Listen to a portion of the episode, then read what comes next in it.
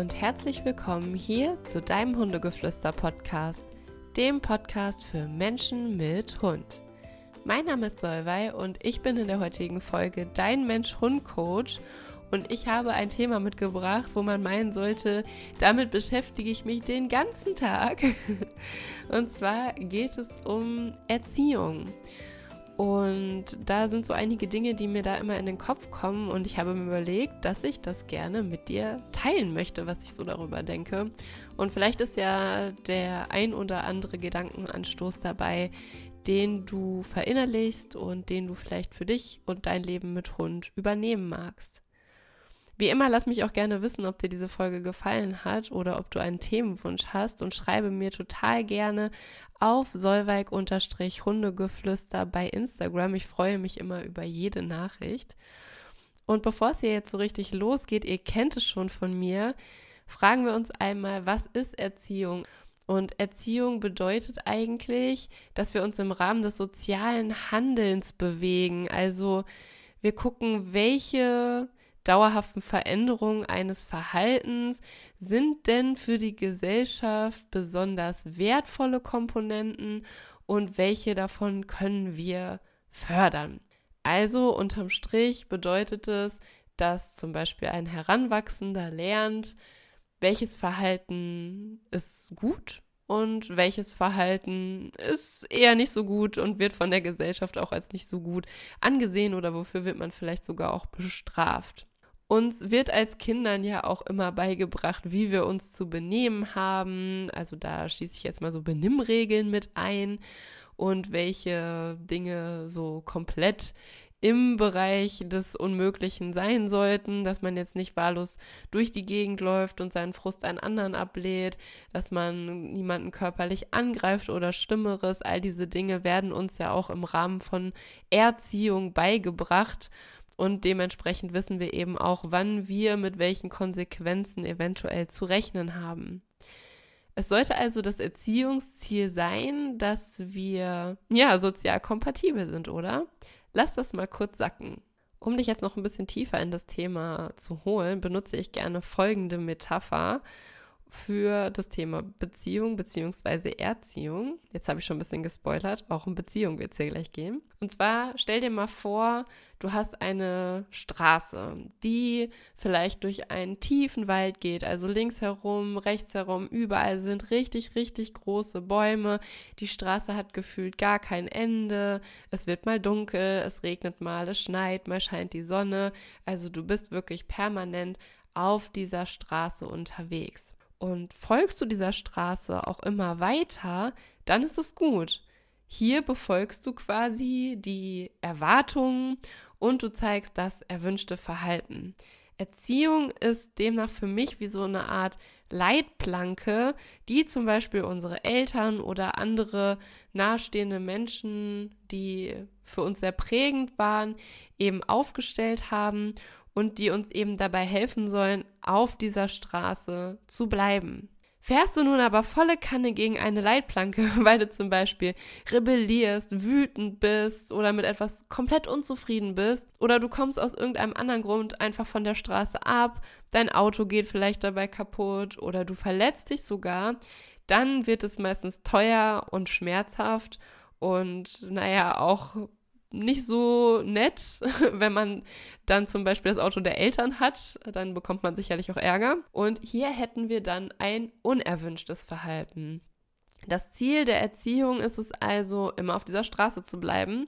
Und je größer dein eigenes Interesse daran ist, eben unversehrt weiter diese Straße entlang zu fahren, desto größer wird auch der Erfolg sein. Also desto besser könnte man sagen, wirst du dich gesellschaftlichen Normen eben anpassen, weil es dir vielleicht auch selber wichtig ist oder weil du eben so groß geworden bist, dass das vielleicht auch für deine Eltern einen enorm großen Stellenwert hatte.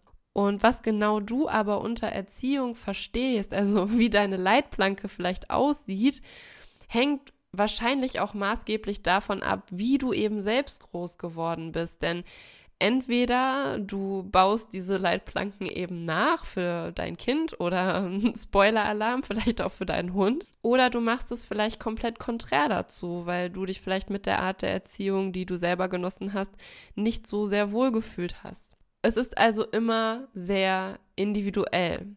Oder um eben beim Beispiel zu bleiben, jeder fährt ein anderes Auto, jeder hat andere Leitplanken und jeder fährt vielleicht auf einem anderen Straßenbelag. Und das ist auch absolut gut und richtig so. Und nun stell dir mal vor, du bist gar nicht ganz alleine in diesem Auto, sondern du hast eben einen Beifahrer neben dir sitzen, der dich immer mit Snacks und mit Trinken versorgt. Vielleicht hat er auch gute Musik und im besten Fall motiviert er dich immer dazu, auf der Straße zu bleiben. Er sagt dir, dass du dich anschnallen sollst. Er repariert vielleicht dein Licht, wenn es dunkel wird. Er packt dir Schneeketten drauf, wenn ein Schneesturm kommt und der warnt dich eben auch davor, wenn jetzt zum Beispiel ein Reh auf der Straße steht, so oder am Straßenrand steht. Und was passiert dadurch, dass du diesen Beifahrer hast? Du fühlst dich sicherer und freier in dem, was du tust, oder? Die Straße lang zu fahren wird also einfacher und angenehmer, wenn du eine Person bei dir hast, zu der du eine Beziehung aufbaust und von der du auch weißt, dass sie dir nichts Böses will. Dich also an der nächsten Straßenecke rausschmeißt und mit all deinen Habseligkeiten davondüst. Dieser Beifahrer ist nicht das, was wir wollen, aber es dauert eben seine Zeit, bis wir das Vertrauen zu der Person gefunden haben. Und ist das der Fall und hast du eine positive Beziehung zu dieser Person, dann wird er dir helfen, besonders dann, wenn es zum Beispiel um Umweltunsicherheiten, um Stresssituationen oder auch um negative Emotionen geht, aus dem eben auch eine potenzielle Gefahr resultieren kann. Also wenn jetzt zum Beispiel du nicht mehr kannst, du willst nicht mehr weiterfahren, du weinst vielleicht ganz doll und du kannst nicht mehr sehen, wo du hinfährst und diese Person greift dann sozusagen in dein Lenkrad, dann wendet sie ja auch eine potenzielle Gefahr eben von dir ab. Wenn wir mit jemandem wie mit unserem Beifahrer, wer immer das vielleicht in deinem Leben gewesen sein mag, eine Beziehung eingehen, dann machen wir das wegen eines gemeinsamen Vorteils. Also wenn du eine Beziehung eingehen möchtest, dann musst du dafür auch immer irgendwas bieten, sodass es für den anderen auch attraktiv ist, eine Beziehung zu dir einzugehen. Vielleicht nimmst du deinen Beifahrer also zu einem gemeinsamen Ziel mit hin. Vielleicht kann dein Beifahrer selbst nicht fahren und deswegen hilft er dir eben auf andere Art und Weise und du übernimmst eben das für ihn.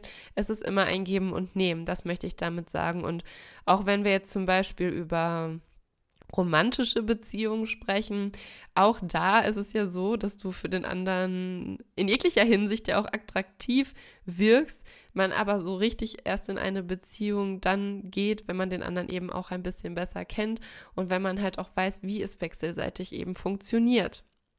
Merke dir also, eine Beziehung besteht zunächst auf einer Basis der Erkenntnis, dass man eben gemeinsam bestimmte Situationen besser meistern und bestimmte Aufgaben eben auch besser erfüllen kann als einzeln. Und das ist eben, wenn wir diese Straße entlang fahren, genauso.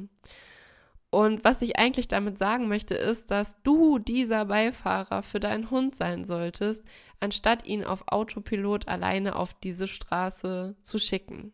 Sicherheit ist nämlich nicht nur bei uns Menschen ein wichtiges Grundbedürfnis. Ja, es kommt quasi direkt nach Essen, Trinken, Fortpflanzung, Gesundheit, also die physiologischen Grundbedürfnisse, sondern auch beim sozialen Lebewesen Hund. Sicherheit ist elementar wichtig. Und damit du für deinen Hund ein verlässlicher Beifahrer wirst, wird es einen Teil der Strecke dauern. Ne, habe ich ja eben schon gesagt, auch wir Menschen brauchen eine Zeit, bis wir einem anderen Menschen vertrauen können. Wir Menschen brauchen auch eine Zeit, um unseren Hund gut einschätzen zu können. Diese Zeit sollten wir uns auch nehmen.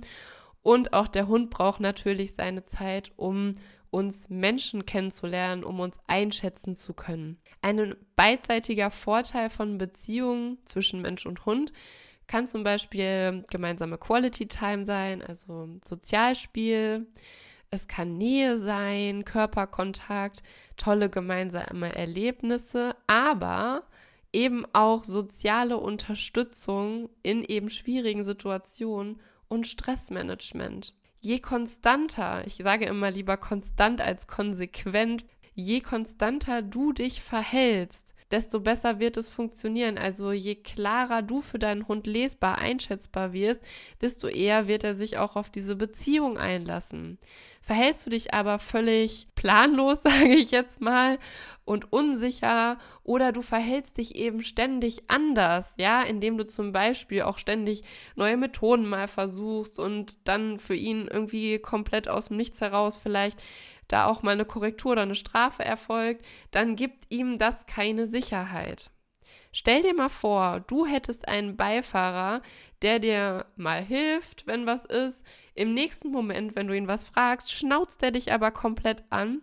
Oder er hat vielleicht nie eine Ahnung, wo ihr an der nächsten Kreuzung abbiegen müsst, obwohl nur er das Navi bedienen kann. Ja, diese Person hat quasi ein Navi, hat aber keinen Bock dir zu sagen, wo es lang geht. So auf gut Deutsch gesagt.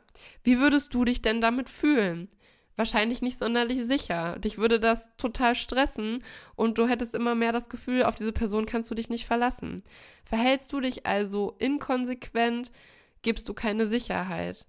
Vielleicht wird dein Fahrer aus dem Auto aussteigen oder dich eben alleine am Straßenrand stehen lassen, denn ja, vielleicht war das euer Agreement, dass er dich mitnimmt und irgendwann hat er die Schnauze voll und sagt, nee, Jetzt gehe ich aber hier alleine los, weil du hilfst mir eh nicht. Ich habe gerade nichts davon, dass ich hier mit dir unterwegs bin. Und apropos Navi. Du bist das Navi deines Hundes in der Menschenwelt. Ja, ich nehme jetzt hier die nächste Metapher mit rein. Wir haben den Hund in diese Menschenwelt hineingeholt. Deswegen solltest du dich hinterfragen, was du eigentlich möchtest, wenn du deinen Hund erziehst. Also wenn du die Leitplanken baust. Soll er einfach formal perfekt Sitz und Fuß können oder soll er alltagstauglich sein? Wenn wir uns nochmal die menschliche Betrachtungsweise von Erziehung angucken, dann geht es ja, so wie eingangs erwähnt, primär um soziale Verhaltensmuster, also um das, was zum Beispiel auch gesellschaftlich akzeptabel ist. Da verstehe ich dann aber nicht, wieso wir immer noch so oft zuallererst diese Sitzplatz, Fuß hier, To-Do einfach stumpf abarbeiten. Diese Signale haben natürlich ihre Berechtigung und man sollte sich auch damit beschäftigen, aber sie nützen doch nichts. Ja, da müssen wir jetzt wirklich mal ehrlich sein, sie nützen doch nichts, wenn ich an der sozialen Komponente nicht arbeite. Denn wenn mein Hund sich nicht auf mich verlassen kann, wieso sollte er dann in einer stressigen Situation auf mein Signal hin ein bestimmtes Verhalten zeigen? Für was? Für einen Keks? Das ist bestimmt dann nicht unbedingt das, was er braucht oder haben möchte. Ja, wir erinnern uns daran, Hunde sind Opportunisten, das heißt, sie tun das, was sich für sie am meisten lohnt. Und wenn das in dem Moment nicht dein Keks ist, sondern ich fühle mich unsicher und will in die Flucht gehen, dann kannst du noch so viele Kekse haben. Wenn dein Motor qualmt, brauchst du auch keinen Keks, sondern jemanden, der das Ding wieder reparieren kann. Und damit du den Motor deines Hundeautos reparieren kannst, musst du auch keine zig Fachbücher wälzen, sondern oftmals ist es hier hilfreich, auf deine eigene Intuition zu hören. Sei natürlich, sei du. Es ist auch okay, mal was falsch zu machen. Auch die anderen haben mal einen kaputten Motor oder ein Loch in der Leitplanke, das werden sie dir aber vielleicht nicht unbedingt erzählen. Auch andere kommen mal von der Straße ab. Guckt, was ihr braucht, was euren Weg ausmacht und wie ihr euch fühlt vertraue dir hier auch gerne wieder selbst. Denn wie gesagt, du bist hier der Beifahrer, du steuerst das Navi und du baust die Leitplanke. Du hast also echt eine Menge Verantwortung. Und ja, das ist auf jeden Fall ein wichtiger Punkt. Vielleicht fragst du dich jetzt, warum ich die Mensch-Hund-Beziehung hier auch mit der menschlichen Erziehung vergleiche. Das ist ja immer so ein bisschen schwierig. Nun ja, es ist eben so, dass Forscher sich schon seit vielen Jahren mit der Mensch-Hund-Bindung beschäftigen und sie eben in vielen verschiedenen Untersuchungen zu dem Ergebnis gekommen sind, dass diese eben auch mehrere Faktoren der Eltern-Kind-Beziehung beinhaltet. Von daher ist der Vergleich durchaus möglich. So zeigt dein Hund zum Beispiel ein ganz anderes Verhalten, wenn du nach Hause kommst, als wenn eine andere Person durch die Tür kommt. Und wenn du gehst, dann reagiert dein Hund vielleicht auch ganz anders, als wenn jetzt zum Beispiel Besuch wieder geht, ja. Auch Kinder suchen natürlich den Rückhalt der Mutter, das ist für sie überlebenswichtig und sind in ihrer Nähe auch in einer Umgebung, in der sie vielleicht vorher noch nicht waren, offener, auch für andere Menschen oder für andere Reize. Ist die Mutter aber weg, dann lassen sie sich vielleicht von anderen Personen trösten oder kurz beschäftigen, entspannen aber erst richtig wieder, wenn die Mutter eben wieder da ist. Und die Mutter ist eben der sichere Beifahrer des Kindes und hat die Leitplanke aufgestellt. Das sollten wir auf jeden Fall im Hinterkopf behalten, denn das ist tatsächlich bei Hunden eben auch so. Was wir auch im Hinterkopf haben sollten, ist, dass wir mit unserem Hund in einer sozialen Gruppe leben. Und um besonders gut in dieses soziale Geflecht zu passen. Und man muss manchmal eben seine eigenen Interessen auch zugunsten anderer zurückstecken. Das ist nun mal in einer sozialen Gruppe so. Das heißt, ich muss in einer Situation kurzzeitig meinen eigenen Nachteil hinnehmen. Das tue ich aber nur dann, wenn es für mich langfristig auch einen Nutzen hat. So akzeptieren wir es vielleicht, lass mich mal kurz überlegen, ein Beispiel, wie wenn ich jetzt zum Beispiel ein Kind hätte und ich habe einen total tollen Vorschlag beim Schulelternabend und ich bringe den vor und der wird aber abgeschmettert. So. Und dann werde ich da sicherlich nicht alles kurz und klein schlagen, auch wenn ich dann wütend bin. Ja, ich nehme das quasi hin, dass ich jetzt diesen Nachteil habe. Ja, ich wurde vielleicht einfach überstimmt. Und werde es dadurch aber dann nicht riskieren, dass mein Kind zum Beispiel, weil ich einen kompletten Ausraster gekriegt habe, von der Schule geworfen wird. Es ist jetzt vielleicht nicht ganz so sinnbildlich, aber ich denke, es passt ja noch ganz gut oder ist jetzt vielleicht auch noch ein bisschen schwammig, aber wenn ich jetzt zum Beispiel das Auto fahre und mein Beifahrer möchte eine Pause machen, aber ich will dringend Weiterstrecke machen, ja, dann stecke ich vielleicht da mal mein Interesse zurück und nehme meinen Nachteil hin, dass ich vielleicht kurz Pause machen muss. Dafür bringt mir der andere aber was von der Tanke mit. So ganz, ganz salopp gesagt. Ganz oft ist es nämlich so, dass wir Interessen eben dann zurückstellen, wenn wir Angst vor sozialen Eskapaden haben. Das heißt, vielleicht bricht dann im Auto eben ein totaler Streit los und der führt letztendlich dafür, dass wir einen Unfall haben. Oder, ja, wie gesagt, mein Kind wird von der Schule geworfen, wenn ich beim Schulelternabend die Tische kurz und klein schlage. Ja, wir sind soziale Lebewesen und für uns ist es überlebenswichtig, dass wir es uns nicht mit allen verscherzen. Und das ist manchmal eben auch so ein bisschen das, weshalb wir alle oder viele von uns ganz oft so in sich haben, dass man bloß nicht negativ auffallen möchte. Denn früher war man eben auf die Kompetenzen anderer angewiesen. Jeder hatte so seine eigene Stärke.